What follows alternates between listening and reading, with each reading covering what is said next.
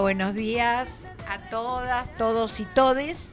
Bueno, aquí estamos eh, con Gloria en el último viernes de octubre, de este octubre que es tan importante por lo histórico, por todas las cosas que vivimos en octubre. Así que bueno, en una mañana primaveral, entrando ya casi, diríamos, no en verano, pero ya con más calorcito, acá en el, en el teatro hay un gran movimiento de despedidas de año, de chicas, chicos, nenitos de jardín. Se nota que ya estamos casi en el final de los cursos, ¿no? Así que bueno, con, eh, dispuestas a hacer, como decimos siempre, cada viernes un programa mejor. Bueno, Gloria, ¿cómo estás? Hola Anita, buen día para todas y todos, todos los oyentas oyentes que estén del otro lado. Como decía Anita, estamos inmersas en un bullicio este, mm, contagioso tal vez, porque yo estoy de frente a la, a la puerta de entrada del teatro, porque la radio está ubicada eh, antes de la sala del teatro, y veo entrar a niñitos de jardín de, con sus guardapolvos de distintos colores acompañados por las mamás. Cada, cada nena, cada nena acompañado de la mamá. Es eh, tan, obviamente es este, la organización de, de, una fiesta de ya de fin de curso, como dijiste vos. No sabemos de qué colegios porque no hubo posibilidad de preguntar, pero hay muchas niñas, niños que están ingresando al teatro. Muy bullicioso todo. Y bueno, como dijo Anita, estamos este, para ver, este, compartir y comentar las noticias de la mejor forma posible. Cada día este, intentando hacerlo un poquito mejor. Veamos qué sale, veamos cómo sale el programa de hoy. sí, yo creo que, bueno, la voluntad está totalmente cada viernes nuestra voluntad de hacer lo mejor posible. Y bueno, como veníamos diciendo esta semana, hablar de un grande, ¿no? De uno de los grandes músicos argentinos, que es justamente Charlie García. ¿Qué se puede decir de Charlie García? Se puede decir de todo. Que es un ídolo nacional, popular y latinoamericano, importante por todo su trayecto, ¿no? Porque yo estando eh, buscando qué decir de él encontré de todo desde su músico, que a los 12 años ya era profesor de, piano, que él viene de la música clásica, que es un gran conocedor de la música, que ha sido creador de distintos grupos, sobre todo de Jerusirán, que Jeru, Girán, que fue parece un trabalengua, sí, que fue uno de los grupos más importantes que él participó, sui generis también. Y fue un, una persona que, digamos, un atrevido, era un atrevido, porque él se atrevió a enfrentar a Videla, justamente, que él, su música, sobre todo cuando hablaba de los dinosaurios, era dedicado a los gorilas de la dictadura militar. Ellos no se daban cuenta porque la inteligencia no les llegaba para pensar lo que Charlie quería decir. También fue perseguido, pero él continuó. Él continuó con su manera de ser, un poco excéntrico por momentos, así controvertido, pero muy seguido por la juventud de la época. No nos olvidemos que le tocó atravesar todas las peores épocas de la Argentina, creando canciones memorables, creando álbumes de disco que todavía hoy son vigentes.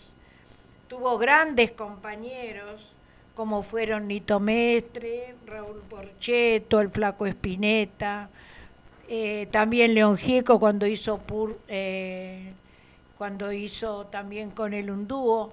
O sea, transitó todos los momentos, también cantó con Mercedes Sosa, o sea, una gran trayectoria. Yo creo que es el, en este momento es el ídolo popular actual nuestro, que ya sobrepasa la frontera, ¿no es cierto? Bueno, el 23 de octubre cumplió 71 años, o sea, ya está grande también, porque él nació el 25 de octubre de 1951. Por eso decimos que atravesó las épocas tremendas de la Argentina, pero, pero también transitó una buena época que fue la del kirchnerismo, cuando él se encontró en varias oportunidades con Néstor Kirchner. Eh, habló con él, eh, transmitió su palabra en muchos momentos, siempre que se sacó fotos fue haciendo la B. O sea, él es completo. Desde mi modo, desde mi punto de ver, es un tipo completo que supo plasmar la realidad de los momentos que vivió. Aún hoy, ya un poco con problemas de salud, pero sigue siendo el Charlie que todos quieren y queremos. Por eso hoy dijimos de, hacerle, no sé, un recordatorio, eh, porque él todavía sigue vigente, hasta hace poco estuvo en un recital y él dice lo que quiere. Él no tiene, digamos, ya está como diría alguien más allá del bien y del mal. Tal cual. Él es auténtico. No habrá otro. Transgresor, revolucionario. Exacto. Eh, bueno, dicen eso, de que oído absoluto, ¿no? este, desde, desde niño, a los cuatro años yo tocaba el piano, sabía interpretar este, partituras, un tipo fuera de serie, ¿no? Como pocos. Y bueno, y tenemos el privilegio que argentino, por supuesto, ¿Y para más. Y que nuestro. Este, y todos siempre con éxitos asegurados, con éxitos este, que trascendieron, eh, que, sigue, que siguen vigentes, que se escuchan eh, a través de las décadas, ¿no? Mm, aparecen sus primeros sus primeros este, sus primeras creaciones, sus primeras obras, sus primeras canciones eh, a finales de los 60 con Sui Generis. Claro. Un adolescente en ese momento. Y a partir de ahí eh, nunca dejó de componer, eh, tuvo lapsus de, este, de por ahí hacer este para generar cambios este, favorables siempre porque eh, como vos comentaste, integró varias bandas que él mismo eh, las formaba y luego las desintegraba para crear otras. Este, siempre transgresor. Bueno, tenemos el, el recuerdo ese, un loco lindo. ¿Te acordás esa vez que se tiró desde un noveno piso a una pileta en, en Mendoza? En Mendoza. Qué, qué espeluznante este, espeluznante recordar ese momento que se lo ve cayendo porque había todo una un séquito de, periodistas, de paparazzis, este, porque él estaba ahí alojado, que iba a, este, estaba ahí por recitales, por fechas que tenía pautadas, alojado esperando tal vez que él diera alguna nota o que apareciera. Y bueno, apareció, saltando desde el noveno piso a la pileta. Esas cosas únicamente las hacía Charlie García. Aparte, comentan los periodistas que hacían su reportaje lo que, lo que era su casa, llena de carteles en aerosol, escritos. Eh, realmente son personas fuera de serie Quiero recordar que cuando sale la máquina de hacer pájaros fue en el año 76, justamente como una provocación hacia la dictadura militar. Y el 24 de mayo el del año 2003, bueno, él se encuentra con Néstor Kirchner. Hay una foto donde se abrazan los dos porque también Néstor lo, lo comprendió.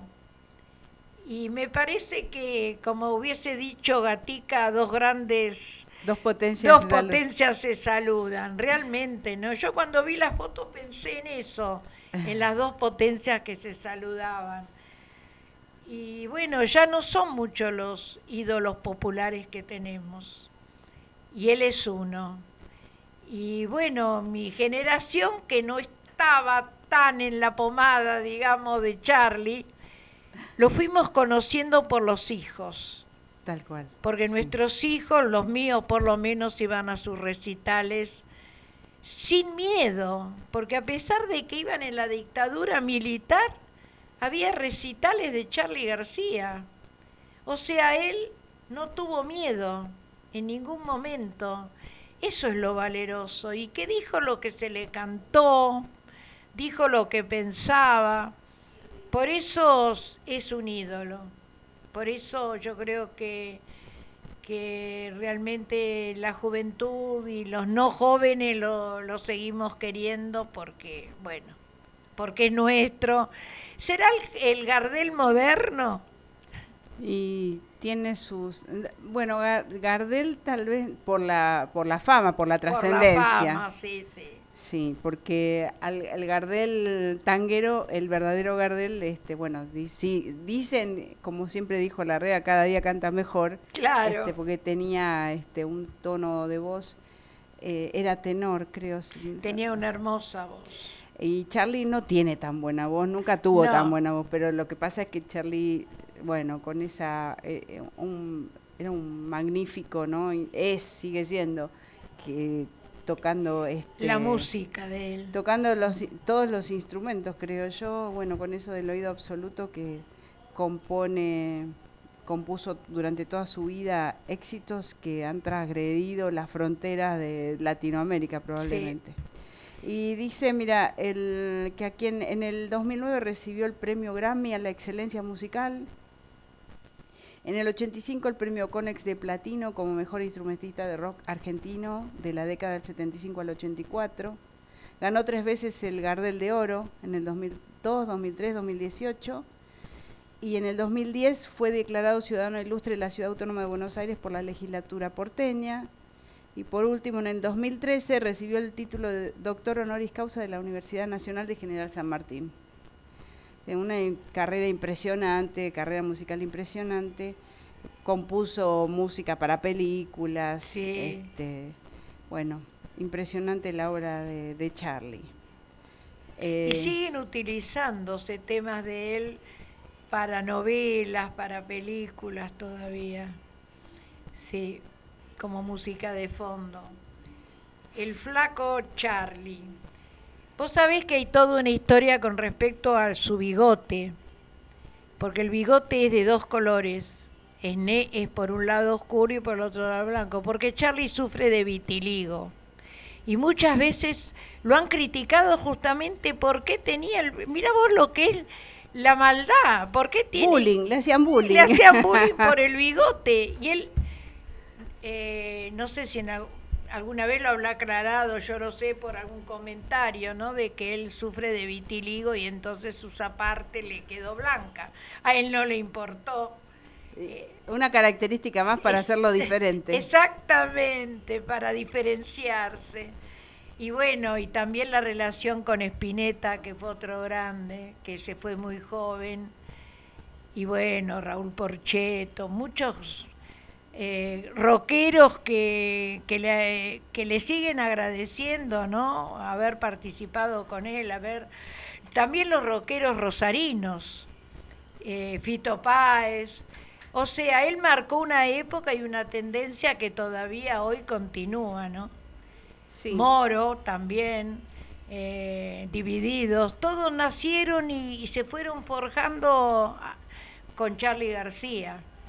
Así que nuestro rock fiel lo sigue amando a, Charlie. Mira, dice acá los instrumentos que sabe interpretar o tocar. Piano, guitarra, batería, bajo eléctrico, teclados, caja de ritmos y sintetizador. O sea que es completo. Es completo el chabón. bueno, si querés, este mm, escuchamos una de las de Charlie, que es este, una de las típicas y este, que nosotros consideramos que siempre tiene vigencia y más hoy con que nosotras sabemos relacionarlo con este, el avance de, de ciertas tendencias eh, políticas que no queremos que lleguen nunca más. No. Eh, Charlie, elegimos los dinosaurios. Los dinosaurios van a desaparecer. Sí. este, y lo canta Charlie.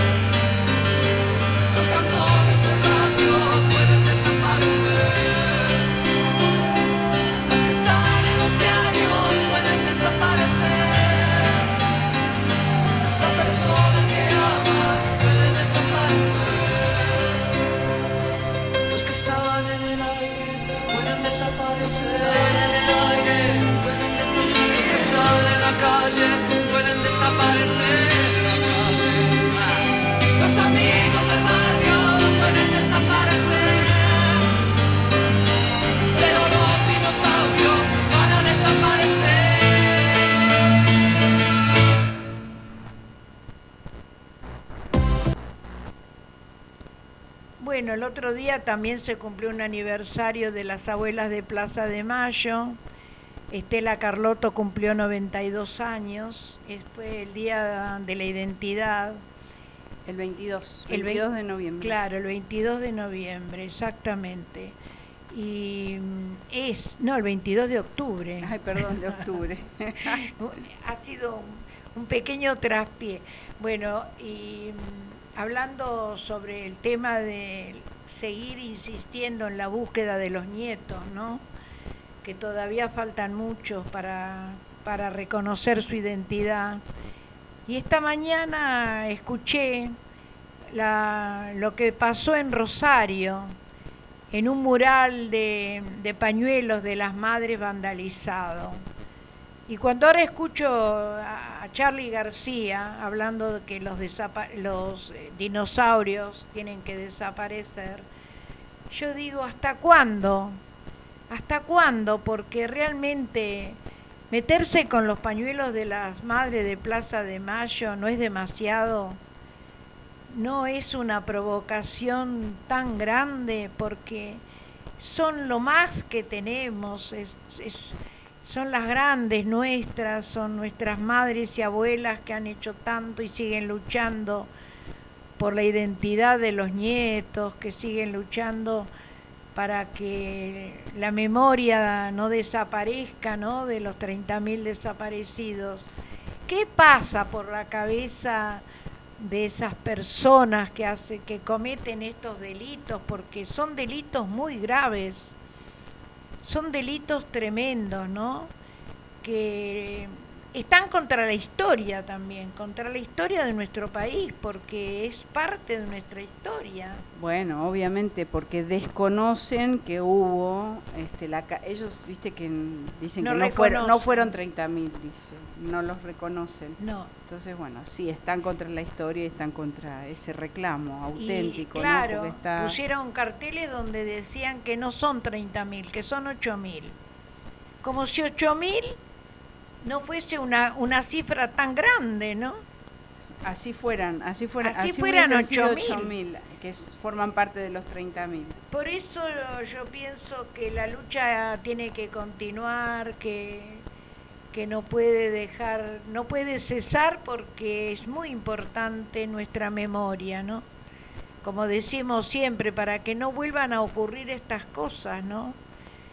Porque los atentados que ha habido últimamente, las marchas de, de horror, las marchas tremendas contra la democracia, eh, justamente hacia eso tenemos que tener mucha, eh, mucha idea de lo que pasa y pensar en, en que eso no puede volver, ¿no? Eh, el odio tremendo de, esos sectores que no quieren la democracia en realidad, no quieren ni la democracia, hablan de la libertad, pero no es cierto, no es cierto que quieran la libertad, es una libertad para pocos, para hacer cosas que, que no van contra ah. la mayoría, ¿no? Los que se oponen al, a ese a este tipo de políticas populares son sectarios y excluyentes. Sí. Ya sabemos que quieren volver a la década preperonista, la década del 30, donde no había derechos para los trabajadores, el pueblo no tenía derechos, tenía que trabajar por este por nada, por poca plata y no no, no había no, no existían los derechos. No. Como decimos siempre, eh, el peronismo marcó esa bisagra, ese cambio, lo que fue el pueblo antes, lo que fue Argentina antes y después. Entonces, al manifestarse en contra, estamos, eh, estemos en alerta, Anita, estemos en la alerta. A nosotras no nos van a no.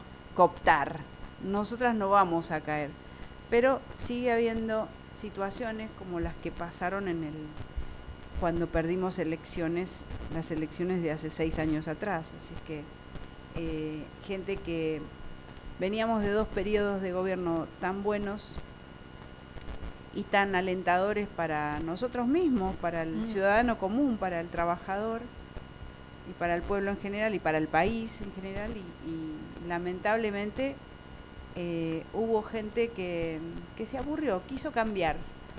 Y mira, estamos hoy pagando las consecuencias de ese cambio. Así es que nosotros seguimos abogando constantemente por la memoria y por la conciencia de clase. Que si sos laburante, trabajadora, jubilada, te jubilaste gracias a la moratoria que puso en, vigencia el, se puso en vigencia durante el gobierno de Cristina, bueno, viste, por favor, tenerlo en cuenta y fíjate a quién vas a votar. Si a un gobierno que está en pos, porque estamos a punto de arrancar una nueva campaña. Sí. La nueva campaña electoral está eh, ya a, días, a semanas de volver a empezar. Tenemos que tener en cuenta esa situación, seamos conscientes, eh, tenemos que volver a ser gobierno repetir este un, nuevo periodo de, de este, de este gobierno nacional popular y que aunque todavía no se hayan cumplido las metas propuestas porque hubo muchas situaciones que tener en cuenta y que intentar superar, eh, no, no, importa, tenemos que seguir adelante y nuestro, nuestros candidatos, ya sea este, con Cristina o con quien se proponga, tienen que volver a ganar. Sí, el otro día cuando fue el 17 de octubre con críticas por haber habido eh, distintas manifestaciones, llegamos a esta conclusión, que de última todas las manifestaciones fueron peronistas, porque estén donde estén, estén en, en un lugar o estén en otro lugar, en toda la República, son peronistas. Bueno, el peronismo es eso el peronismo no es algo estático que funciona como un partido político, es un movimiento. Y nos quieren hacer asustar, nos quieren asustar de que el, de que el peronismo, así como está, no va, de que estamos todos separados. Y yo creo que no, yo creo que no. Porque llegado el momento, yo creo que en el fondo cada peronista tiene el mismo pensamiento. Porque el peronismo es así pero por sobre todas las cosas es alegría. El peronismo siempre representó la alegría del pueblo, el asadito del domingo, la fiesta, la unión familiar, las vacaciones, todo eso es el peronismo. El progreso. El progreso. El progreso, se, se celebra el progreso y estar bien. Claro. Y como dice la marcha, el himno que, solemos cantar cada que se puede es este, que reine el amor y la igualdad, ¿no? Y eso es lo que una de las de las promesas que, que intenta cumplir cada gobierno popular o cada gobierno peronista a lo que se apunta. Obviamente siempre nos encontramos con que hay palos en la rueda, obstáculos, piedras, rocas, montañas que, que, atravesar, pero no obstante eh, se sigue avanzando. Claro, porque el peronismo no deja de ser una molestia para la oligarquía. Eso ya fue desde, desde, que, desde el 45 hasta ahora, la lucha es siempre la misma, ¿no? De aquellos que quieren la esclavitud, de aquellos que no quieren que el obrero pueda ir a Mar del Plata a bañarse, los que no quieren que el obrero y la obrera tengan su casa, que sean esclavos, ver la diferencia entre el patrón y el obrero. Todo eso lo hemos estudiado, lo hemos visto y eso es a lo que apunta la, esta estirpe que no deja nunca de estar, ¿no? Lo que serían parte de los dinosaurios, como dice Charlie García tiene que ver con esa política conservadora de los años 30, como vos decís. Y ya no se, ya el obrero no está eh, dispuesto a, llegar al año 30. No, retroceder nunca. Jamás. Eh, no solo, claro, la oligarquía forma parte del poder de nuestro país, ¿no? Eh, pero yo apunto, lamentablemente apunto o tengo en cuenta al ciudadano común, al ciudadano de a pie, al vecino, a la vecina, que desconoce que los gobiernos populares son los que este, te van a ayudar para seguir adelante, porque nosotros no aspiramos a ser oligarcas, porque nunca nos dio el cuero, no tenemos familia con campos, con millones de hectáreas, no tenemos cabezas de ganado, no plantamos soja, ni siquiera en maceta plantamos soja, este, o sea, nunca vamos a ser millonarios. Entonces, eso de querer equipararte o querer este, o votar a los que siempre tienen guita este, porque no van a afanar, cosa que no es cierta, cosa, que, que, ya sabemos que tenemos una deuda a 100 años tomada por un gobierno de millonarios que no sabemos a dónde fue a parar, eh, porque en el país no la invirtieron, ni siquiera hicieron un nuevo jardín de infantes durante los cuatro años de la gestión anterior, nada, no hicieron nada, ni por la salud ni por la educación. La fugaron, la evadieron, se la llevaron afuera y no sabemos dónde está. Aunque parece ser, me acordé de algo interesante, eh, ayer se firmó, el ministro de Economía firmó un acuerdo con el organismo paralelo o semejante a lo que es nuestra AFIP, con el responsable de ese organismo en Estados Unidos, donde dicen que hay radicadas cuentas de argentinos que eh, con el valor de esa cuentas de argentinos que evadieron, que fugaron el dinero al exterior sin haberlo declarado, sin haber pagado el impuesto que corresponde. Si querés sacar tu dinero fuera del país, bueno, puedes sacarlo, pero tenés que hacer un reconocimiento de tu dinero y tendrás que pagar lo que corresponda para...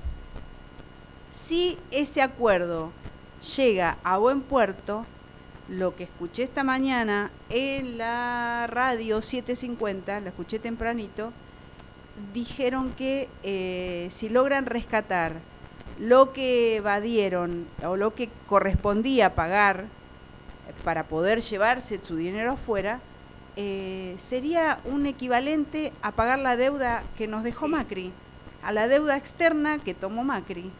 Así es que, mira vos esa, esa jugadita astuta que tuvieron. Primero fue Cristina cuando habló con el embajador, que la visitó el embajador a Cristina en su oficina en el Senado, hizo migas con el embajador y después Massa cerró acuerdo con este referente o este el, titular de la FIP o el paralelo de la FIP nuestra en Estados Unidos para eh, llegar a saber quiénes son los que evadieron tanto dinero fuera del país sin haberlo declarado. Esa está buena, ¿eh? esa es para festejar. Ojalá que llegue a buen término. Y es una buena noticia realmente, porque a todos estos que ahora hablan y que hablan de que todo está mal son justamente los que llevaron la plata afuera. Sí, uno no es, casual. uno de los multimillonarios que este que evadió es, eh, es el dueño de una de una prepaga que justamente, fíjate vos, las ah. prepagas aumentan a fin de, eh, le dieron un tremendo aumento otra vez a las prepagas, impresionante lo que recauda el dueño de Swiss Medical, creo que es. No me, sí, tiene un eh, apellido raro, sí, siempre suele ir a la televisión. Me voy a equivocar el nombre, no es Grobocopatel, porque no, es de, no, pero es un apellido así medio complicado. Bueno, ya, ya me voy a, ya me voy a acordar o ya lo voy a encontrar. Mucho momento, porque mira vos lo que son las cosas, ¿no, Gloria? Cuando se habla del Estado, cuando aquellas personas dicen no, porque el Estado, porque el Estado, porque es pérdida, durante la pandemia justamente las personas que aún teniendo sus prepagas y obras sociales se atendían en los lugares públicos, porque las obras sociales no daban abasto. Las prepagas. Y las prepagas, sí. Iban a parar las vacunas, todo por parte de quién corrieron las vacunas, de las prepagas o del Estado. Yo me hago esta pregunta cuando se tiran tanto contra el Estado, como que no funciona, como que está todo mal. Yo realmente pienso que hay una falta de comprensión muy grande en cuanto a lo que representa el Estado, ¿no? Eh, ¿Ya encontraste el nombre? Sí. Estamos en la investigación. Sí, sí, sí, sí, lo, lo había encontrado y nuestro compañero, el operador, nos pasó el nombre y apellido. Claudio Velocopit. Ahí está. Este, así es que ese es uno de los evasores, fugadores eh, que, que está en tela de juicio o va a estar en el ojo para ver si este, se logra que, pague lo que corresponde, que, devuelva al Estado lo que corresponde. Y bueno, es una de las prepagas más caras la que este hombre representa. ¿eh? Sí, sí, sí, sí, sí. Y bueno, y entonces, ¿qué, ¿qué es lo que ellos proponen? Realmente esta gente, entre ellos los libertarios, donde hablan tan mal del Estado, ¿qué nos proponen? ¿Qué dicen? Nada, absolutamente, ni siquiera se presentan cuando hay reuniones y cuando hay en Cámara de Diputados para, para gestionar, para nada, simplemente para tirarse contra el Estado. Sí, sí, son, son este, la verdad que más vale perderlo que encontrarlo, pero bueno, están, Como están, están. abuelas, No, madres. quería, me acordé de algo cuando vos decías lo de quién pagó las vacunas. Eh, fue Vox Populi. En la ciudad de Buenos Aires, el gobierno de la ciudad de Buenos Aires le dio vacunas a las prepagas. También, ¿Te sí, acordás? Sí, sí, me acuerdo. Cuando que para la, a las prepagas, no sé si se, porque no, yo no, no, no accedí a esa información, no la busqué, no, no, no tuve en cuenta. Bueno, no. una... Pero la cuestión es que las prepagas te cobran las vacunas cuando te, te corresponde o tenés que darte una vacuna. Sí, un arancel tenés que pagar y bastante caro las vacunas Sí. en las prepagas. Una de una de serie de vacunas fueron a parar al hospital italiano, que no es casual que el director del hospital italiano es el ministro de Salud de la Ciudad de Buenos Aires. Ah, mira, no sabía eso. Quirós, exactamente. Ah, es director del Pero hospital quedó, italiano. quedó todo ahí. No sé Sí. si to- en ese momento era...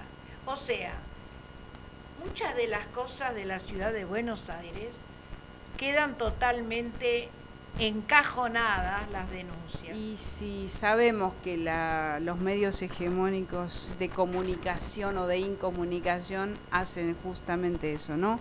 Este, bloquear, eh, dejar este, ocultar la verdad que les conviene y este, así quedamos sin saber, sin saber a- a Claro. cómo, cómo, cómo se finaliza, cómo llegan esas situaciones, si se, si se llegan a saber o no, si se investigan, si se judicializan, porque en ese momento fue algo, un Vox Populi, que me, me acordé, Sí, Rey, que, que el gobierno de la ciudad, las vacunas que obtuvo a través del gobierno nacional, después de la gestión de ir a traer las vacunas del exterior y todo lo demás, este, el gobierno de la ciudad terciarizó o entregó, como vos dijiste, las vacunas a nosocomios privados este, para sus afiliadas y afiliados. El otro día conversando con una persona sobre aerolíneas argentinas, justamente, porque viste que hay toda una tendencia, según el, el anterior gobierno, de querer privatizar aerolíneas argentinas. Es como que lo tienen en la mente aerolíneas argentinas, Sí, ¿no? entre ceja y ceja. Entre ceja y ceja. Y yo me acordaba... Son promesas, ¿eh? Sí, hay que estar atentos. Hay que estar atentos. Por eso mismo, Y yo me atención. acordaba del primer vuelo de aerolíneas argentinas cuando van a buscar las primeras vacunas a Rusia. Yo veía el avión ese con la bandera argentina y realmente me daban ganas de llorar. Era una emoción tan grande lo que para mí es Aerolíneas Argentinas porque es nuestra nuestra tripu- nuestra ave de bandera, nuestra bandera. Entonces yo digo, ¿cómo puede ser que haya, haya tanto desamor por nuestra línea? Porque funciona para todo, porque ¿qué otra línea se ofreció para traer las vacunas a la Argentina? ¿Vos conocés de alguna otra línea que haya No, no. traído vacunas? no, no. Claro, Aerolíneas Argentina va a los lugares donde no van las empresas privadas. Bueno, convengamos que con este gobierno volvió a hacer vuelos que habían sido cancelados, este, o ¿cómo le llaman ellos? Vuelos que dejan de funcionar en lugares donde para ellos no era económico y sigue ahora abriendo, abriendo nuevas rutas, ¿no? Rutas Exacto. justamente que estaban clausuradas. Pero ¿qué prometen? ¿Qué prometen los liberales? Ah, no, hay que privatizar aerolíneas argentinas. Para mí es la línea más segura. Eh, Sí, no lo digo como argentina, lo digo por conocimiento, por las cosas que se dicen de aerolíneas argentinas. Yo creo que, este, obvio, al ser nuestra línea de bandera y que fue privatizada por el gobierno de los 90 eh, y reestatizada este, gracias a la gestión del gobierno de Cristina, em, nosotros le tomamos ese cariño especial, ¿no? Sí. Porque, porque no deja de ser justamente un emblema eh, nuestro, un símbolo. es como un símbolo. Es un símbolo, sí. Es como realmente, es como decir eh, el ferrocarril. Eh, es lo mismo, ¿viste? Son símbolos que no podemos tocar, al contrario, que los tenemos que respetar y cuidar. Y también eh, hasta su delegado, el presidente de Aerolíneas, también tiene serios problemas porque lo atacan constantemente, ¿no? Es una guerra... Sí, ya es como personal entre el expresidente y Viró, que es el, el director o el presidente de aerolíneas y que también es, tiene a cargo el, el gremio de, aeronáuticos. Así que, ¿cuánto, ¿cuánto tenemos para decir y recordar de lo que se habla poco en general, ¿no? Son pocas las radios y los programas donde se habla de nuestros emblemas y el cuidado que tenemos que tener con ellos, ¿no? Enseñar, porque nosotras, siempre yo lo digo, ¿no? Por mi edad, estamos para eso, estamos para contar, para transferir todo aquello que aprendimos y que sabimos, que sabemos lo que era para eso, para divulgar, para porque hay muchas personas que a lo mejor no se han enterado de muchas de las cosas que queremos contar. No se enteran porque los medios no lo dicen, porque uno se olvida, porque los medios eh, ya sabemos cómo confunden en la noticia. No, y es, probable, sí, toman una noticia este, amarilla o amarillista o una de esas este, situaciones naif o que no tienen trascendencia, porque hoy todos los medios hablan de ese programa, ese reality, que no sé ni siquiera en qué, sí, ya me acordé en qué canal está, que ni yo ni este, ni soñando pondría mi tele, agarraría el control remoto para poner ese programa. Este, todos, viste, hablan de banalidades, eh, se agarran o con una noticia de lamentable situaciones de femicidios que están, que todos los días hay uno, lamentablemente, o con noticias banales, como este, a ver qué dijo el fulano que está en ese reality porque oh, es furor en todos los canales. Entonces yo, ¿sabes qué? Casi ni miro tele. No, no, no, pongo, pongo es, contadas excepciones, contados minutos del día miro la tele nada más, excepto tal vez para ver alguna serie recomendada o una película. Que voy a recomendar una película ah, que la vimos, este, El gerente. Ah, está muy promocionada. De, este, el protagonista es Esbaraglia. Sí, sí. Está muy buena porque, bueno, eh, justo da la casualidad que volvieron a este, ahora a hacer la misma promoción. Trata de un de este, una promoción por eh, venta de televisores, el departamento de marketing, no voy a decir demasiado, pero el gerente es eh, el personaje de Leo Baraglia, es el que está en, el ojo de la tormenta. Eh, tiene que promocionar, hacer una campaña este, exclusiva que venda muchos televisores para justamente para el Mundial de Rusia fue en ese momento.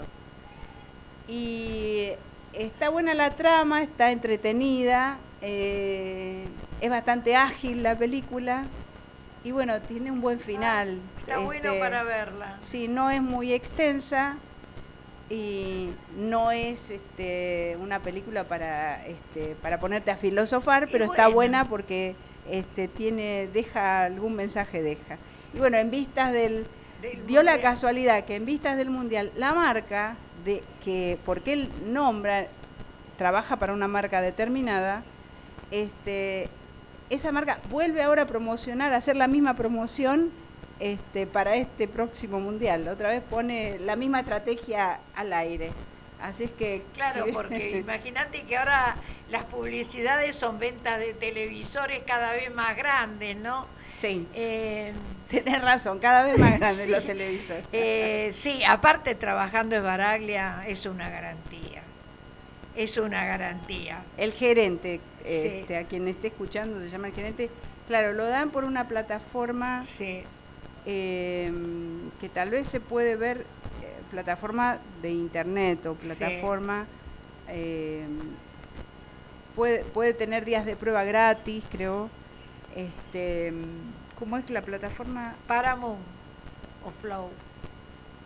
No. No, eh, ninguna de las dos.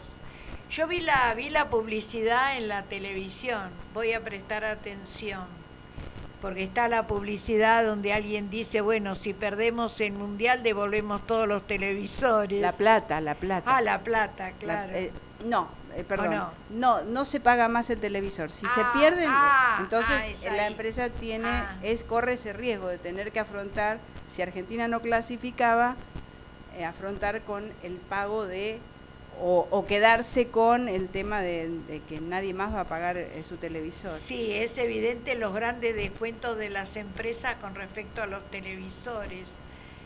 Otro día vamos a hablar sobre el tema Qatar, sobre las culturas, del, pero hoy no. Eso lo vamos a dejar pendiente para antes del Mundial. Eh, porque realmente también es un tema bastante candente el tema Qatar. Eh, bueno, y como... Yo te, me, acordé de algo, hablando de, eh, que vos, este, que estamos mencionando aerolíneas, una de las, de los, de las rutas aéreas que, que se volvieron a hacer son más vuelos a Brasil. Claro.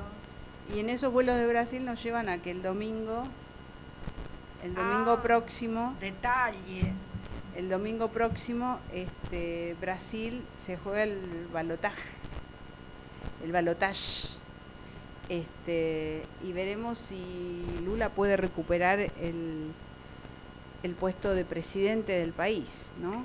Esta mañana estaba escuchando que, hay cinco puntos de diferencia a favor de Lula, cinco o seis puntos.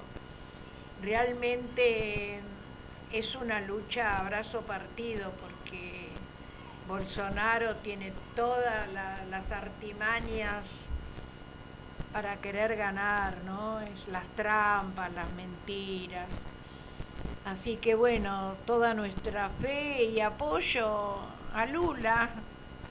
Sí, ojalá que, sea favorable, porque también podría llegar a ser favorable este, para Latinoamérica. Sí. Este, es lo que dicen los que saben. Aparte sabemos cómo funcionó su gobierno mientras él fue presidente, ¿no? ¿Viste? Ahí también, memoria para la gente. Lo que pasa es que dicen que, dicen que Bolsonaro, como es millonario y aparte maneja la caja del, Estado brasilero, eh, está hoy por hoy eh, dándole mucho o invirtiendo mucho para su campaña, a favor de su campaña, eh, dando beneficios a la, a la gente a la clase en este momento, ¿no? En este momento se acordó de él, entonces, este, aprovechando las instancias de previas al balotaje, que está ahí, que, que lo perdió, pero bueno, hay segunda vuelta, por eso el domingo se juega esa última esa, ese, esa, ese, ese detalle, ¿no? Que es el balotaje para ver quién es, este, vuelve a ser, cuál de los dos vuelve a ser presidente. Exacto. Bueno, en eh, este mes también Lula cumplió 78 años, creo que... Ayer, ayer.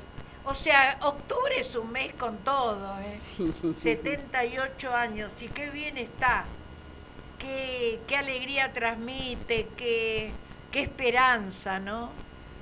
Ojalá que sí, ojalá que se dé y que el pueblo haga memoria y, vuelva al gobierno popular que, también les hizo al pueblo y al país en su momento. Sí, la verdad que el pueblo también ahí se equivoca con Bolsonaro porque es un poco lo que nos pasó a nosotros con, con el gobierno, de, que no quiero nombrar, que vienen con los espejitos de colores, ¿viste?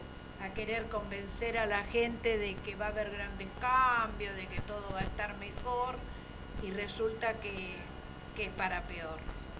Por eso hay que aprender, hay que escuchar y no perder la memoria, es lo más importante. Sobre todo. Bueno, y como el domingo también eh, va a cumplir años Diego, que después lo vamos a... sería un nuevo de Diego, este, sobre que después vamos a hablar. Si querés hacemos un, un, este, un descanso y escuchamos una de las canciones que homenajea a Diego Maradona, nuestro gran, otro gran ídolo popular. Eh, si te propongo, mm, por ejemplo, hay una canción que me gusta a mí, que, que le cantan, le dedicaron a Maradona los, este, mm, se llama Si yo fuera Maradona. Ay, sí. ¿La escuchaste? Sí, me Está encanta. Eh, nuestro compañero nos va a acompañar justamente y vamos a escuchar esa, esa que nos gusta a las dos. Si yo fuera Maradona, viviría como él. Si yo fuera Maradona, frente cualquier portería. Si yo fuera Maradona, nunca me equivocaría. Si yo fuera Maradona, perdido cualquier lugar. La vida es una tómbola, de noche y de día. La vida es una tómbola, y arriba y arriba. La vida es una tómbola, de noche y de día. La vida es una tómbola y arriba y arriba. Si yo fuera Maradona, viviría como él. Mil cohetes, mil amigos, lo que venga mil por cien. Si yo fuera Maradona, saldría a Mondiovisión para gritarles a la FIFA que ellos son el gran ladrón. La vida es una tómbola, de noche y de día. La vida es una tómbola y arriba y arriba. La vida es una tómbola, de noche y de día. La vida es una tómbola, y arriba y arriba. Toda tuya, nene, suéltala, toma. Dale, toca bola. Ahí te va, síguela. Esa.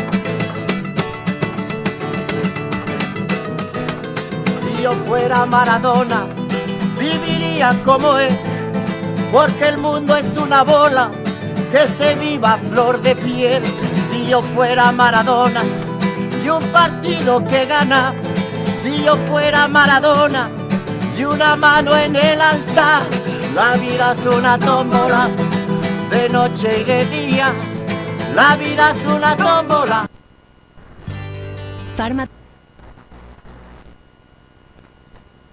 Bueno, se cortó, se cortó abruptamente, no terminaba así, tiene otro final. Quien quiera después lo busca y lo escucha.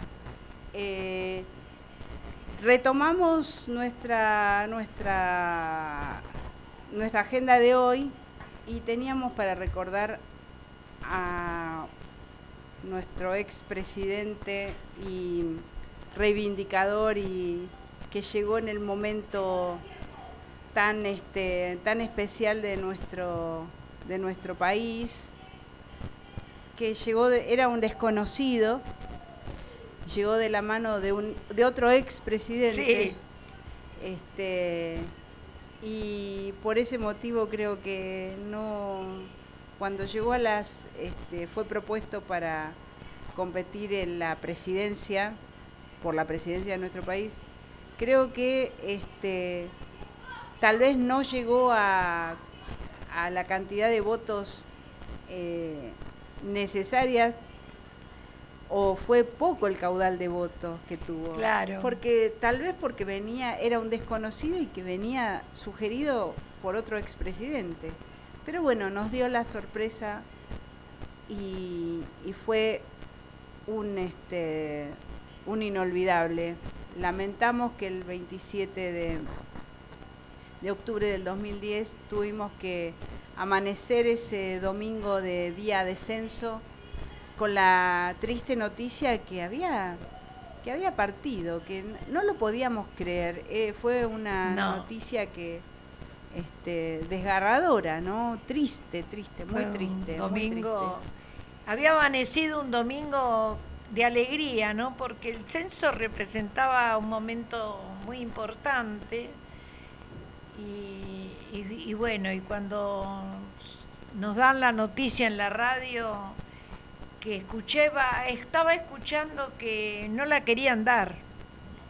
Porque Porque- no estaba confirmado, no querían Claro, no confirmarlo. querían. Era como una negación. Exactamente, no se quería dar hasta no tener la seguridad de que había fallecido, ¿no? Y a mí lo que más me impactaba de, de Néstor Kirchner era la, lo- el cambio que él hizo, porque no nos olvidemos que en el 2003 nadie quería saber nada de los políticos. Habíamos pasado el 2001 y el 2000 tremendo y era que se vayan todos. Por eso también, como vos decís, cuando cae Néstor parece, bueno, otro más. ¿Qué va a pasar? Y ahí nos dio la gran sorpresa. Ahí nos, dio, ahí nos dimos cuenta quién realmente era Néstor Kirchner. Y estaba leyendo que el primer conflicto que solucionó fue el de los docentes en Entre Ríos, que llevaban unos cuantos días y meses de huelga y llegó él y dijo, no, esto lo tenemos que solucionar y se fue para allá.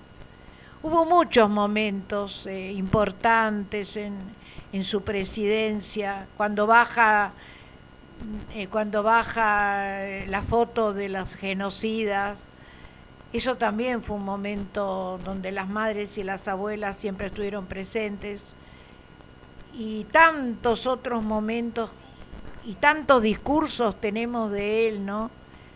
Y sobre todo donde él habla de los sueños, que tenemos que cumplir los sueños. Él hablaba mucho de los sueños, y la conquista con respecto a la juventud, el volver a la política. Yo creo que eso fue lo que más eh, im- importaba, ¿no? El descreimiento que había hasta ese momento en lo que era la participación política, ¿no? Y ahí es donde aparece esa gran juventud que lo siguió y lo sigue.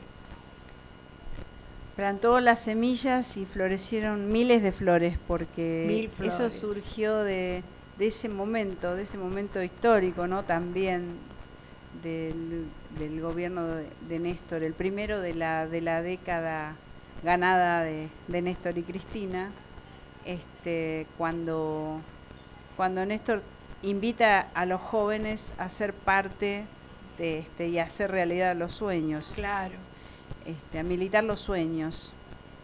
Y, y que ese que florezcan mil flores es algo que quedó, ya es un, es un Vox Populi para nosotros por lo menos, ¿no? Y, y lo seguimos disfrutando y cada que tenemos que hacer memoria este, sobre Néstor, a mí por lo menos me, me conmueve y me, y me gusta transmitirlo porque lo recuerdo con eso, ¿viste? Que florezcan mil flores y, y este bueno, aquel eternauta, El este, eternauta. este, el Néstor Nauta, como nos gustaba también, se, lo caracteriza así, este, fue, fue ese personaje ¿no? que llegó para cambiarlo, para transformarlo Mm. todo.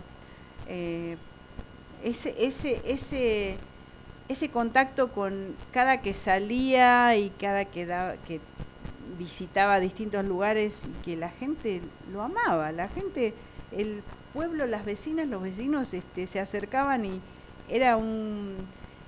eh, ¿Te acordás que era un irreverente? Porque la, custodia, la custodia presidencial no podía eh, mantenerlo como corresponde custodiado porque él salía de los protocolos. Exacto. Bueno, evidentemente que se cuentan unas historias. eh, la vez pasada Estela Carlotto contaba que llega a la casa un día antes de que él jurara y él estaba discutiendo con Cristina porque quería ponerse mocasines, porque él usaba mocasines.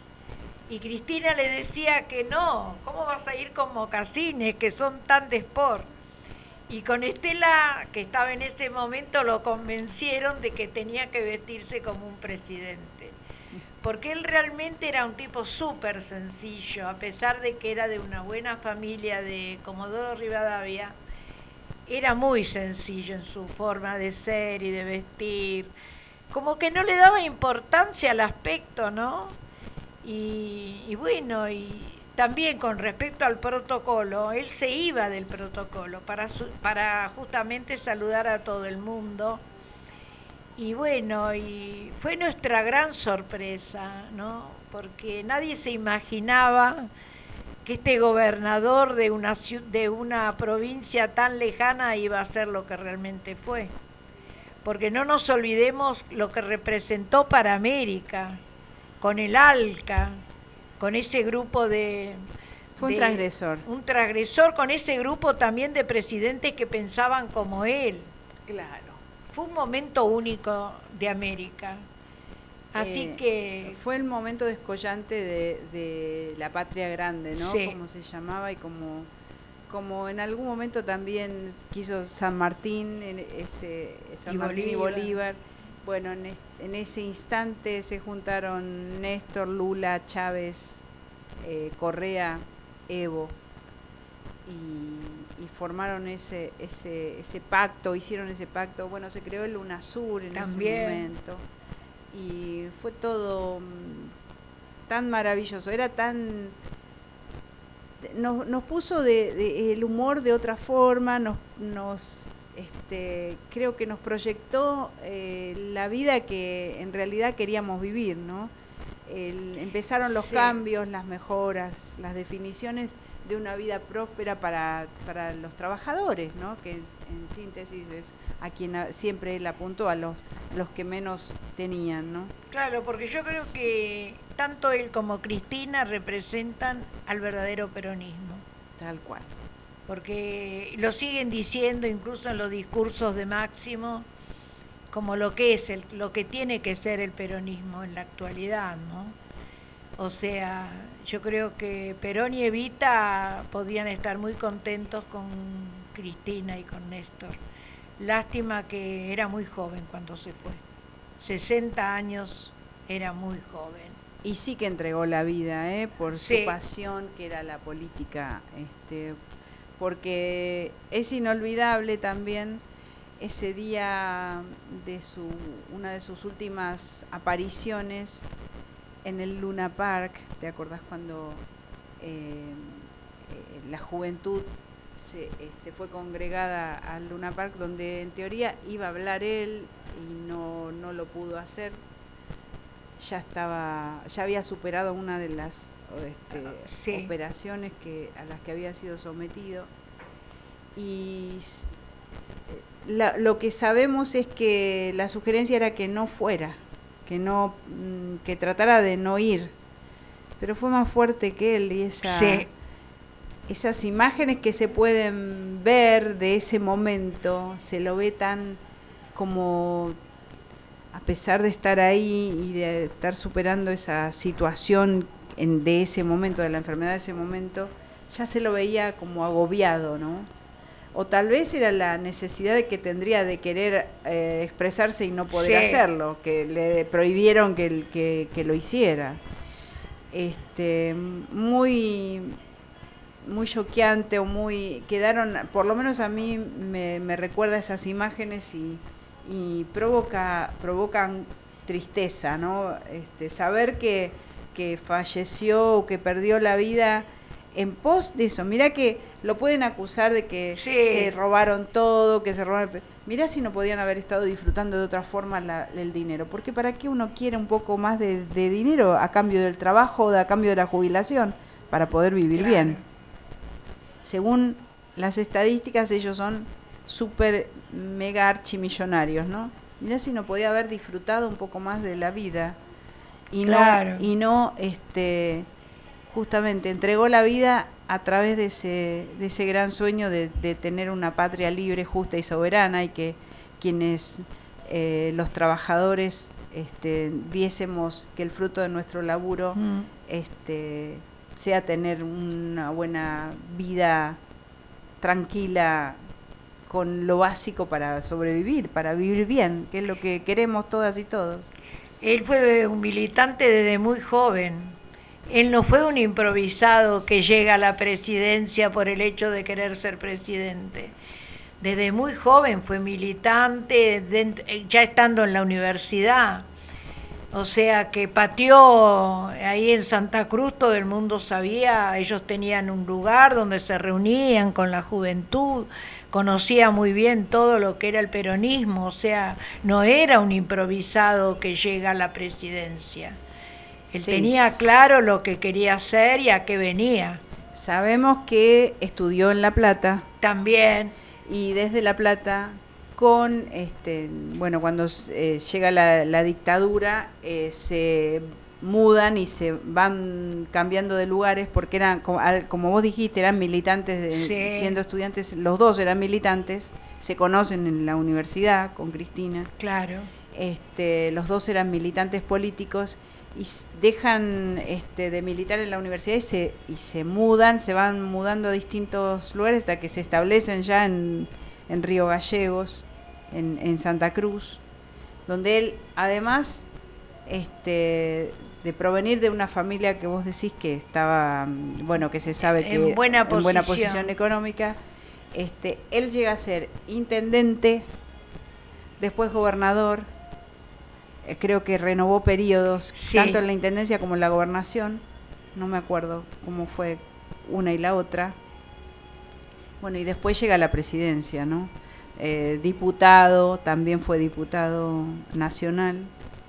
Eh, ese recorrido en, también tan joven como dijiste vos para haberse ido, que podía hoy haber estado apoyando y que las cosas podían haber sido diferentes. Yo creo que sí. Yo creo que sí. Y algo que escuché este, y, que, se, que recuerdo y que se, es un, también un Vox Populi, que él siempre nos pidió que cuidemos a Cristina. Exactamente, que pidió que la cuidaran. Bueno, esa cuestión hoy por hoy la tenemos que poner en práctica. Nosotras que somos K. militantes peronistas, eh, hoy por hoy tenemos que seguir este con esa bandera también, ¿no? cuidar a Cristina, que es nuestra, nuestro, nuestro gran diamante en bruto que todavía tenemos posibilidades de que nos siga conduciendo, porque hoy, hoy por hoy es nuestra conductora. Sí, porque convengamos con que Cristina no es una vicepresidenta común. Cristina es la fuerza de este momento que representa al verdadero peronismo. No es otra cosa que la representante de, de lo que pudo haber sido Eva Perón, ¿viste? Por eso molesta, por eso todo es contra Cristina, es constantemente, constantemente. Y no nos olvidemos de que a Néstor y a Cristina le debemos la jubilación de amas de casa. Algo que muchas se han olvidado, que vamos y cobramos y, y que en ese momento fue como una explosión del cambio de las mujeres a tener una jubilación. un, aproximado de dos millones y medio de mujeres eh, este, lograron ese o percibieron ese cambio en su vida, ¿no? Exactamente, fue un cambio fundamental. Y bueno, y así que cuántas cosas se le deben y que se toman como naturalizadas, ¿no? Como que bueno, sí, cobran las mujeres.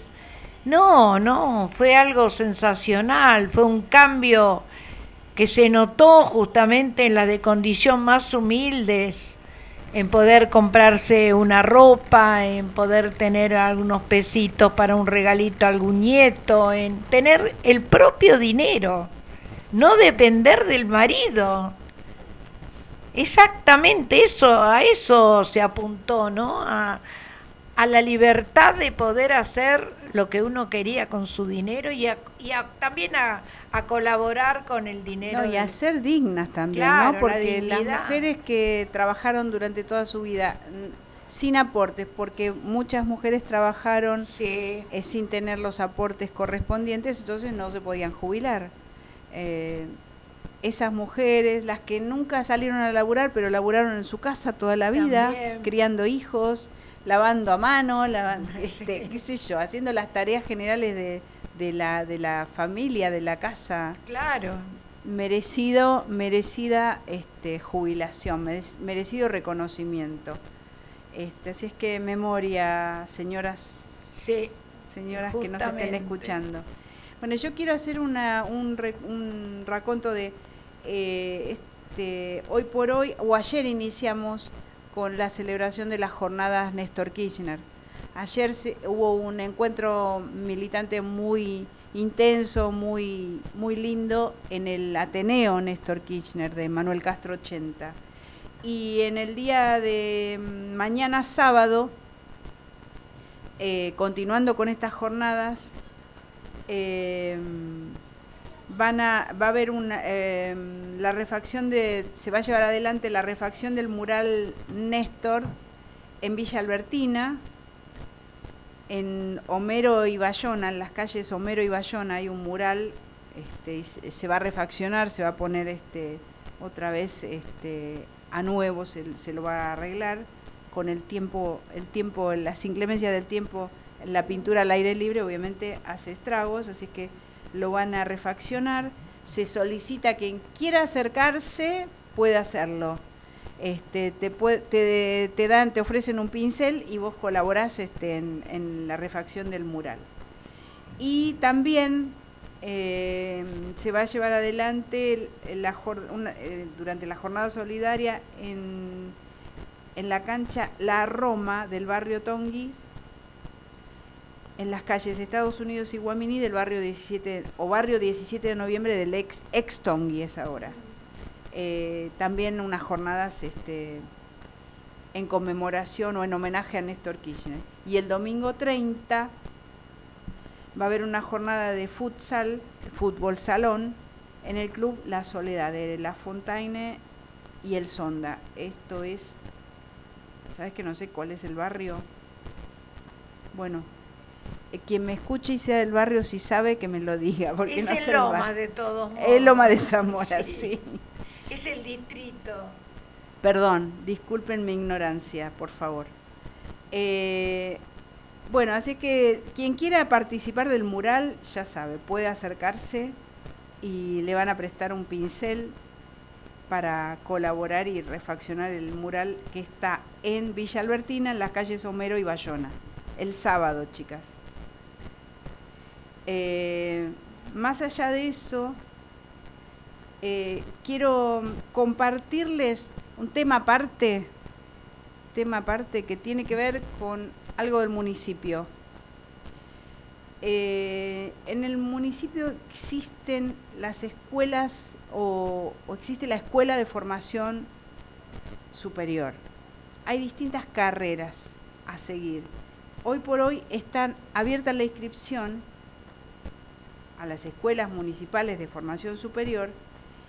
Y vos sabés qué cosas interesantes que se puede estudiar, Anita. Son tecnicaturas. Por ejemplo, eh, la Escuela Municipal de Cerámica. ¡Ay, qué linda!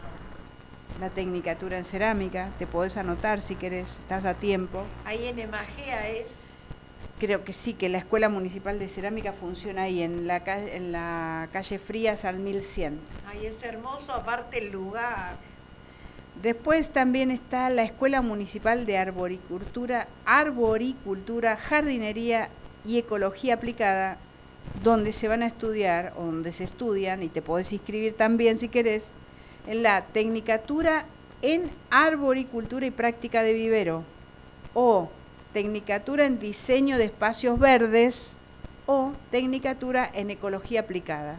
a mí me gustaría no, no tengo paciencia para estudiar a esta altura de mi vida, pero me hubiese gustado tecnicatura en diseño de espacios verdes. Claro. Para diseñar el jardín. Claro, diseño de jardín. Después está también la Escuela Municipal de Comedia Musical. Opa.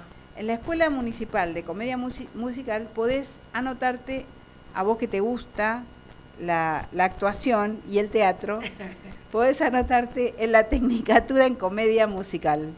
¿Eh? ¿Qué tal? Salís bailando y cantando. ¿Qué tul?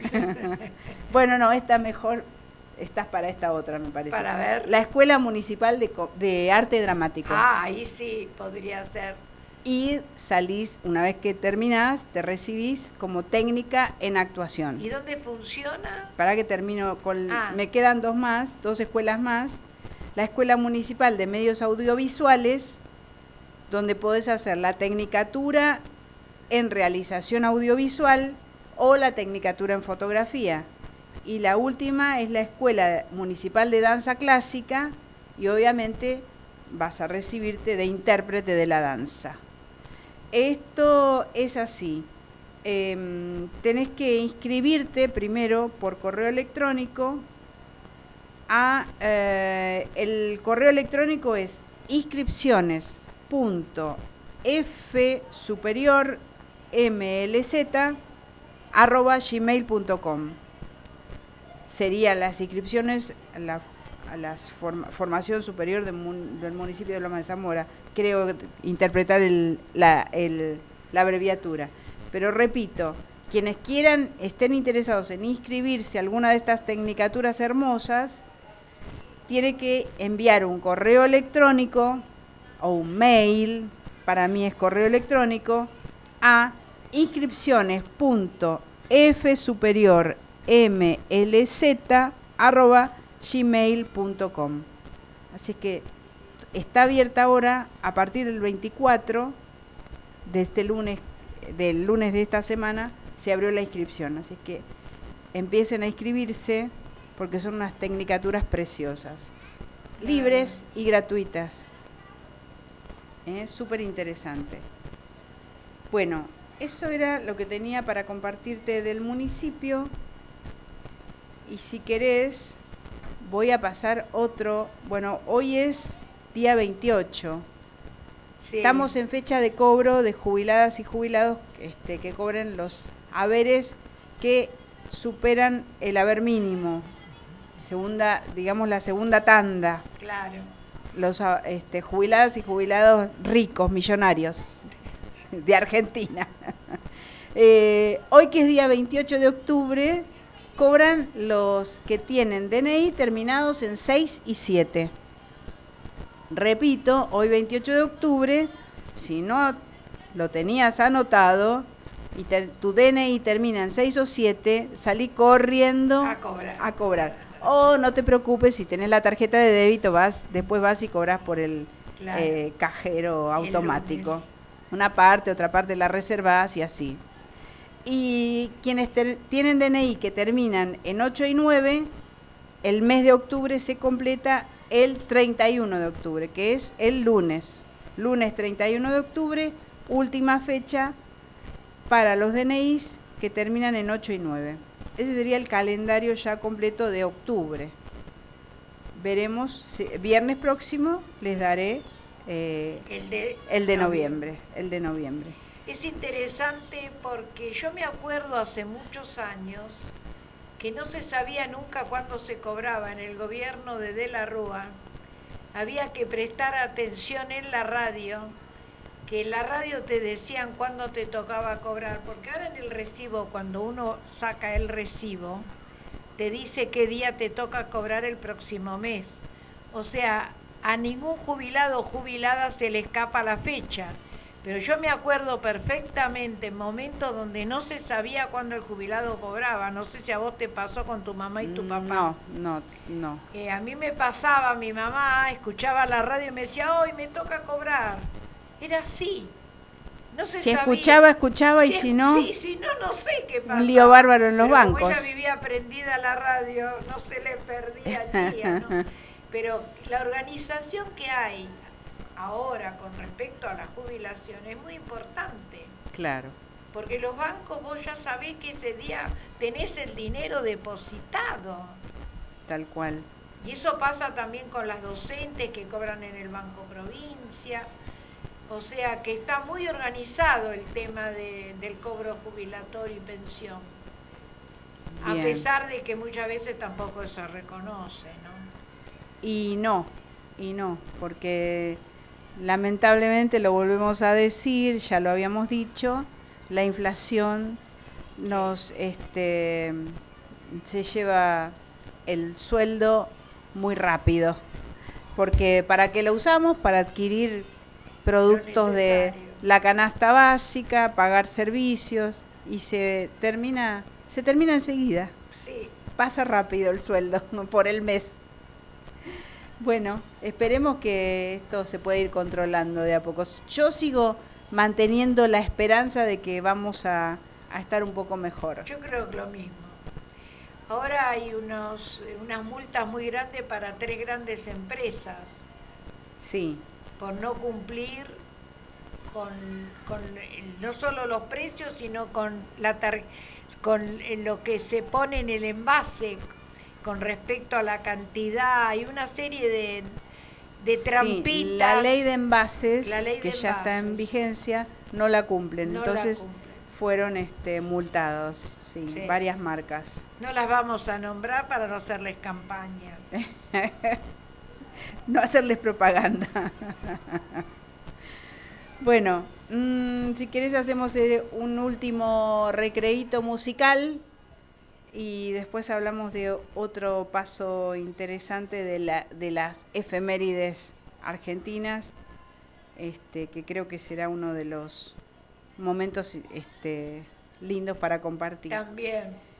Y te invito a que escuchemos a La Guardia Hereje con también un- una canción o un tema compuesto en homenaje a Maradona, que a mi compañero este, le gusta mucho esta, esta canción.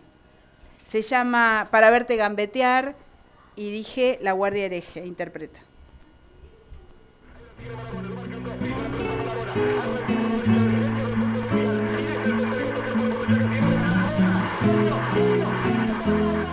con un par de linzos crotos, esperando por el bondi. De Fiorito a Paternal, las pisadas, las rabonas, son los chiches que los viejos no te podían regalar. Y en la villa se juntaban los pendejos para verte gambetear del riachuelo para el mundo, desde el cielo hasta el infierno. Patadas en catalán llaman a diva manguearle milagros a San Genaro. Porque entrabas a jugar y se juntaron el jet set y la camorra para verte gambetear 30 millones de negros transpirando en tu remera para jugar un mundial. Más regalos que un cumpleaños más premios que la quiniela más baile que en carnaval y en los barrios faltaban televisores para verte gambetear. Ole, ole, ole, ole, ole, ole, ole, hola. Para verte gambetear. Ole, ole, ole, ole, ole, ole, ole, hola. Ajá. Para verte gambetear.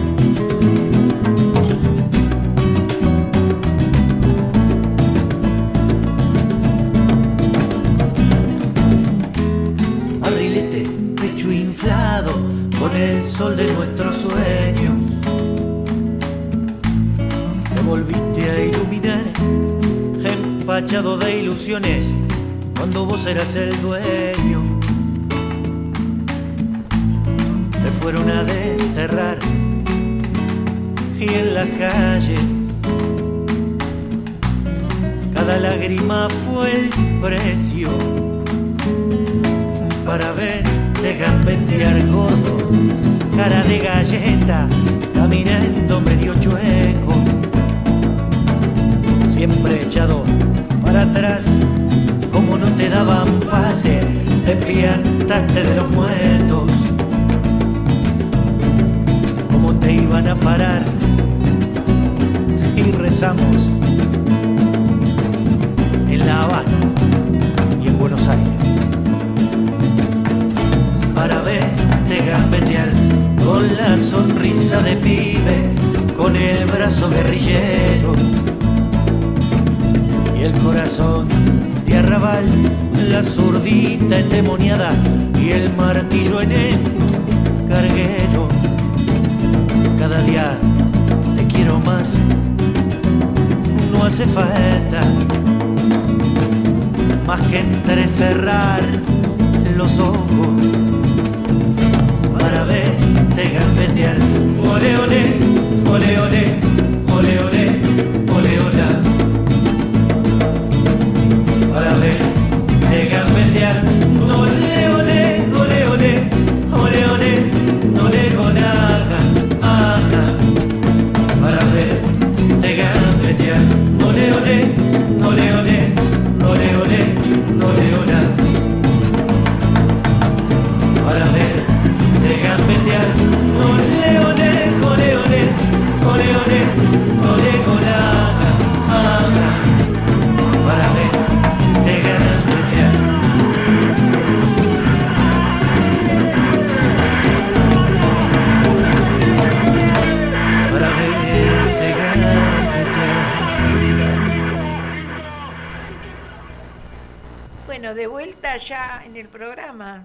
Última parte. Última parte y mm, quería compartir, compartir con vos y con quienes nos estén escuchando, que hoy, 28 de octubre, se cumplen 15 años ya que elegimos a Cristina presidenta por primera vez, en su primer mandato. Este, un 28 de octubre entonces del 2007 votamos este, al Frente para la Victoria en ese momento Claro, era el Frente para la Victoria. y eh, se convirtió Cristina en la primera mujer electa para el cargo. Le dimos el 45,25% de los votos, según el escrutinio definitivo. En, ese, en esas elecciones se presentaron 13 candidatos. Y después de, de ese 28 de octubre del 2007, ella asume el 10 de diciembre de 2007. Pero el 28 de octubre del 2007 tuvimos elecciones. Evidentemente cayó en domingo, porque Claro. siempre votamos los domingos.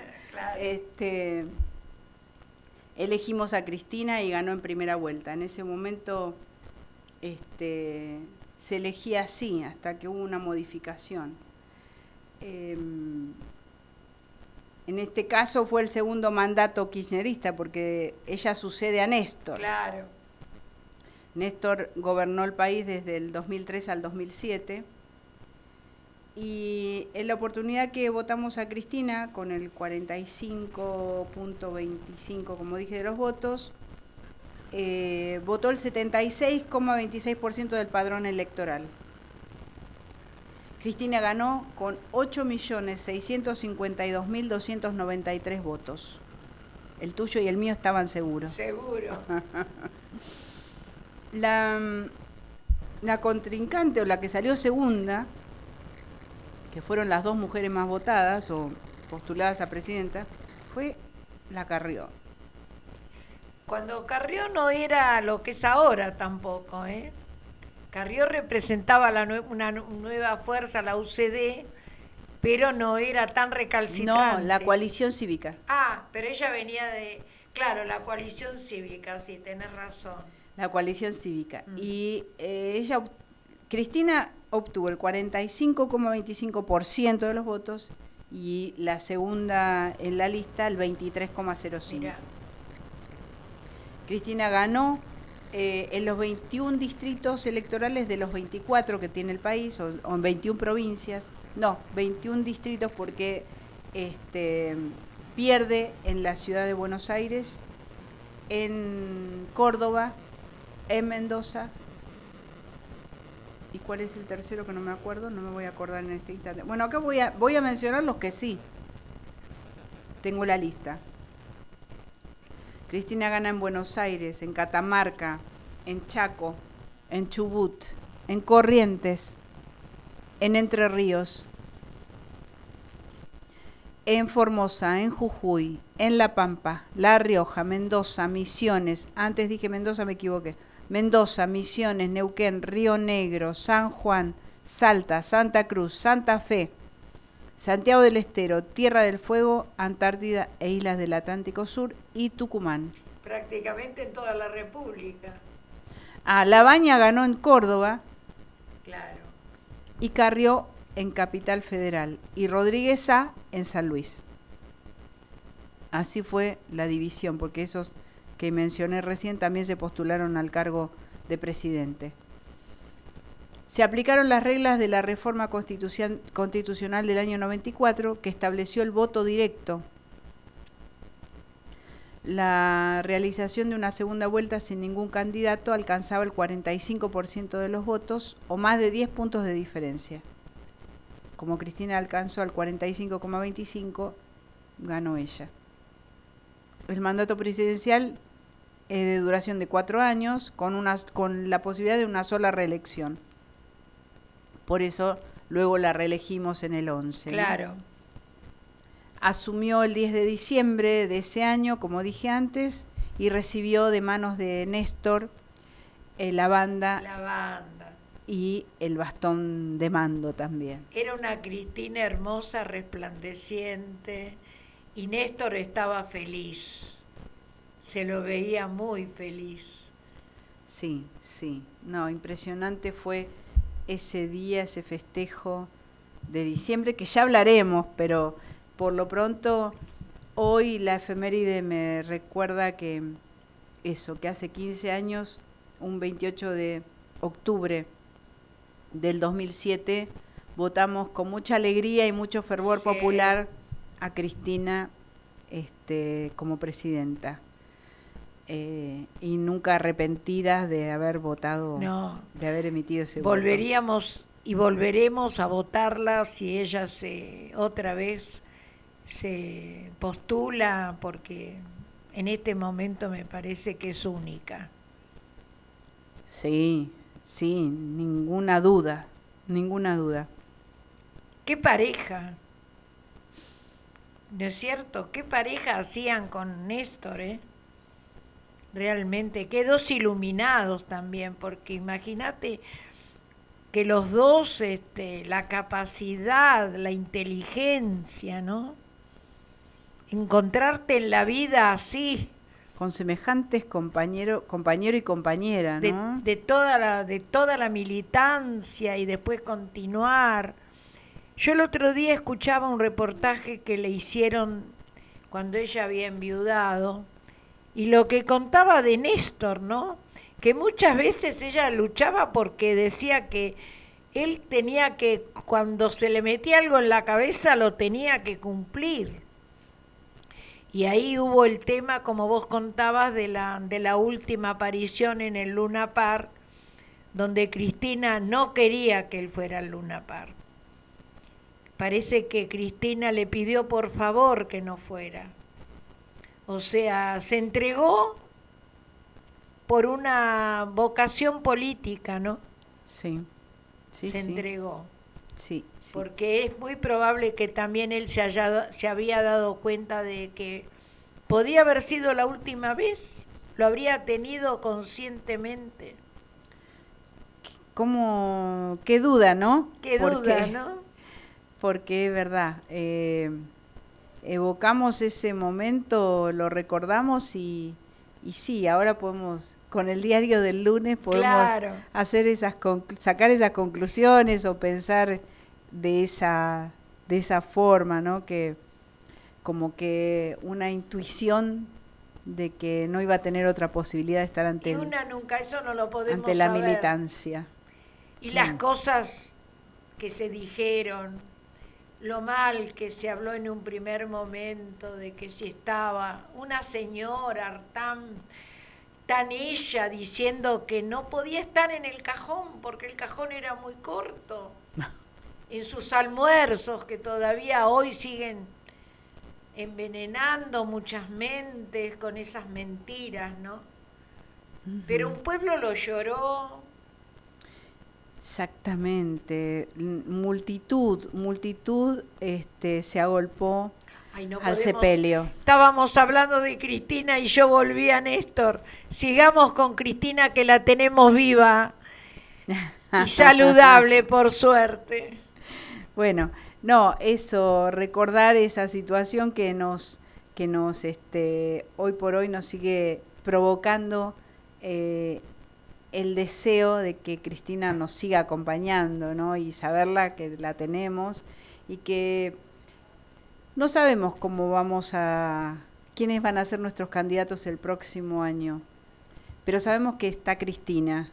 Y ya sea, por más que nuestro deseo sea que Cristina, Cristina 2023 sea nuestra candidata, si ella decide que no, este, si, si es acompañando, si es este, eh, no acompañando, pero sabemos que sigue estando y sigue ella tal vez dando esos discursos magistrales o bajando línea o tirando este, mensajes por Twitter y que, que son este, tendencia en, el momento en que ella eh, se manifiesta, está todo el mundo esperando que ella dé señales, ¿no? Cadena nacional. Siempre, siempre un discurso de Cristina es cadena. Ojalá tengamos la posibilidad de, de verla el 17 de noviembre, es muy posible, pero no sabemos cómo. Eh, con la situación que le tocó vivir este, con el atentado contra su vida, las, las medidas de seguridad están extremadas ¿no? para eh, tenerla a salvo. Yo digo que a pesar de todas las vicisitudes que tuvimos en la Argentina, idas y vueltas, nunca nos había pasado algo como un atentado, ¿no? Realmente los que creen en los milagros piensan que fue un milagro, que no haya salido la bala, ¿no? Porque realmente hubiese sido tremendo. Hasta eso tuvo que superar Cristina, porque no solo es este constantemente lo que se dice de ella, ¿no? El maltrato que hay, sino también haber querido intentar con su vida, ¿no? Eso es lo más tremendo que nos pudo haber pasado. Eh, por eso, como vos decís, hay que cuidarla, y lo dijo Néstor, ¿no? Que hay que cuidarla. Yo creo que en este momento está cuidada. Quiero creer que sí, que está bien cuidada. Lo mismo que, bueno, que también se tiene que cuidar Máximo porque él también fue amenazado. Y bueno, y como pedimos eh, que se siga hasta las últimas consecuencias de quiénes son los que programaron esto intelectualmente, ¿no? ¿Quiénes son los que financian? Que esto no fue un operativo de unos vendedores de, de azúcar. De copitos. Los famosos copitos. Y que realmente se sepa que se sepa la verdad porque es necesario que, realmente esto no quede en el olvido, ¿no? Que se siga investigando, se están sabiendo muchas muchas cosas que y muchas seguramente que no las divulgarán para que este, pueda continuar la investigación. Pero bueno, este tenemos la expectativa de que sí, que se siga investigando y se siga, se llegue al nivel que corresponda. Ya tenemos una, un, este, una, em, un acercamiento y ya tenemos más o menos la idea de quiénes son.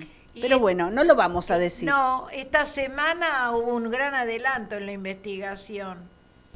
Sí, no, no lo vamos a decir porque este no es un programa policial. Esto nuestro es un coloquio, son conversaciones de amigas donde queremos contarle lo que hablamos muchas veces fuera de la radio también. Así, eh, sin demasiada cuestión preparada, hay mucho de espontáneo en nuestras conversaciones, porque son más que nada los sentimientos los que parten de, esta, de estas charlas. Es cuestión de sentido, de sentimiento, de... De sentido común también. También, aunque a veces no sé, eso depende del que lo escucha, ¿no? Bueno, y por último, por último dato de nuestra agenda de hoy, teníamos evocar a, también a otro grande nuestro contemporáneo, por suerte lo pudimos este, observar, ver, disfrutar. Eh, el domingo 30 eh, se cumpliría años, o es el cumpleaños de Diego Armando Maradona. Otro grande, ¿no? Sí, bueno, la data dice que eh, nació el 30 de octubre, circunstancialmente en el Hospital Intersonal de Agudos Evita de Lanús Oeste. Bueno, tengo que decirte que mi hijo también nació ahí, es escorpiano como Maradona. Maradona es escorpiano, lo mismo que Lula. Y que Charlie García. También, también. Signos fuertes si los hay. Bueno, y Diego, ¿qué decir de Diego, no? Qué sé yo, hay tanto para decir. Eh, su familia eh, originariamente mm, es de la provincia de, o era de la provincia de Corrientes de la localidad de Esquina, donde él siempre iba con su padre. Siempre, iban a pescar. Iban a pescar con su papá, sí. Em, pero la familia se, se, instaló y se afincó en, en, Villa Fiorito, en Lomas de Zamora. Hoy por hoy, este, el, la casa natal de, de Diego Armando Maradona es este, un está considerado un, fue decretado, fue, eh, ¿cómo sería el término apropiado? Bueno, fue tratada en el Consejo Deliberante y es hoy una casa preservada, un, monumento histórico de Lomas de Zamora. Claro, patrimonio de Lomas. Tal cual. Este, así que está, se trata de mantener la fachada tal como está y de hacerle el mantenimiento apropiado también, ¿no? es un museo también, ¿no? no, sé si ya está como casa cultural. No, no, no. Ah, no, todavía no. El, centro cultural eh, funciona en otro, en otro ah. edificio, pero mm, no sé si es. Eh, tenía, había una intención de, que sea un museo, pero no sé si hoy está, si ya está este, considerado así. Bueno, dice que mm, desde pequeño, desde niño, niñito, jugó a la pelota y desarrolló su juego en en un potrero de Fiorito eh, llamado Las Siete Canchitas. Ahí fue su primer contacto con el fútbol. Y este, en el año 69 su papá lo lleva a probarse a Argentinos Juniors, a las inferiores de Argentinos Juniors. En ese momento eh, las inferiores de Argentinos Juniors se llamaban Cebollitas. Creo que se siguen llamando. Los Cebollitas, sí. Era el nombre del, equipo de la clase del, 60. Y em, se fue creado para disputar los Juegos Nacionales Evita del año 73 y 74, o sea, preparaban a los niños para competir en esas en los Juegos Nacionales Evita. Y em, y como los equipos no podían anotarse con el nombre de la, de la institución deportiva a la que pertenecían o donde practicaban, le pusieron los cebollitas. El equipo ganó el torneo y también el campeonato de la octava división en el año 74. Hasta los 14 años de edad, que era edad en que ya se podían fichar en, en el fútbol, la Asociación de Fútbol Argentino, jugó ahí Después de eso pasó ya a disputar el torneo de la primera en el club, en, en Argentino Junior. Fue su primer club al que, en el que él este, descolló como jugador de fútbol, ¿no? Era un adolescente, era un adolescente cuando empezó a, a participar ya de la primera división. Hacía malabares con la pelota. Este, y yo, no sé, yo no, no, en esa época no, más o menos somos de la misma de la misma edad, con Maradona nació, yo nací en el 59, Maradona en el 60, así que no, no le prestaba atención, yo no sabía, tampoco era tan difundido, eh, no se podía, no había los medios que hay hoy de difusión, ¿no? Así es que las pocas grabaciones fílmicas o videos que hay que circulan, que son esos ya tradicionales, ¿viste? Que hay una en que le ponen un micrófono y que él dice, ¿vos qué querés ser? Y a mí me gustaría jugar este en la división en, la, selección. nacional y este ganar el, el vos sabés que en un momento aunque vos no aunque la gente no lo crea Temperley fue de primera división ¿Por jugó en el club Temperley porque estuvimos en primera y aparece un chico juega Boca y aparece un Maradona y todo el mundo se queda enloquecido con este chico que era ya, recién empezaba en Boca. Y me acuerdo que Aldo viene a mi casa y me dice, mira, me dice, hay un pibe que se llama Maradona, que vos no sabés lo que es. Es impresionante. Y era Maradona. Así que Temperley tuvo la suerte de tenerlo en la cancha. Cuando jugó Temperley con Boca. Claro, jugó con Boca. Claro. No te puedo decir el año, pero me acuerdo el revuelo que trajo ese chico? ¿Quién es este pibe, no? Y la gente aplaudiéndolo porque era, era impresionante realmente. Yo digo que nacen con una estrella, ¿no? Nacen ya iluminados, ¿no? Tal cual, tal cual, sí. Y aparte, volvemos a, a Charlie García. Sí. Es otro irreverente Maradona. Sí. Maradona amigo de Chávez, amigo de, de, Fidel Castro. De Fidel, De Fidel, estando con Fidel, iba a comer con Fidel como quien come. Y todo el mundo en Italia, lo que representa Maradona todavía en Italia. Es un santo Maradona. Bueno, lo que cuentan es que en, en el país más recóndito del planeta, donde vayas y decís que sos argentino o tenés la camiseta de Argentina puesta, que te, saben decir Maradona. Exacto. O el Che, o ahora Messi también. Sí, sí.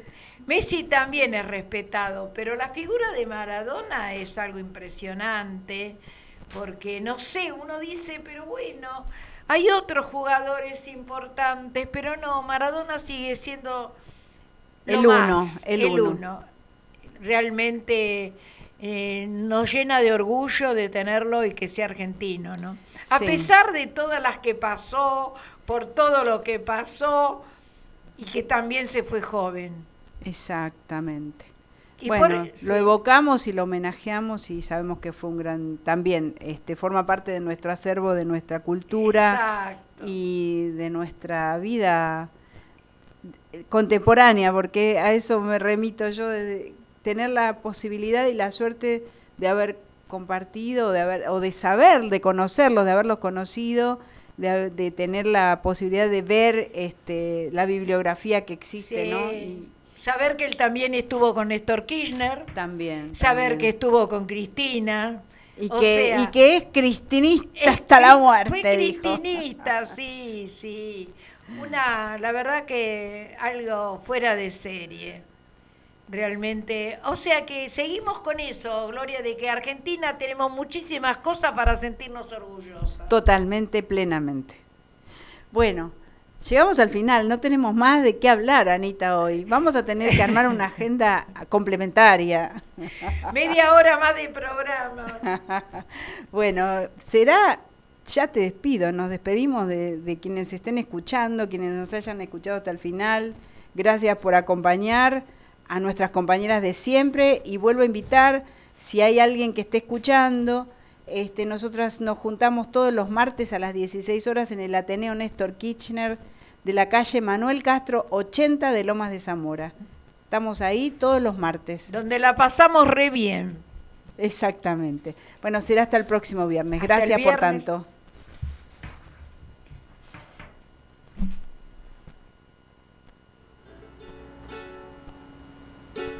Perdonen que me pero soy un barrilete cósmico, lo más grande. Navego contra el viento, haciendo lo imposible me divierto hasta que su objetivo complete. Este jinete no se baja del cohete por un campo minado de terreno peligroso Me esquivé todas las trampas de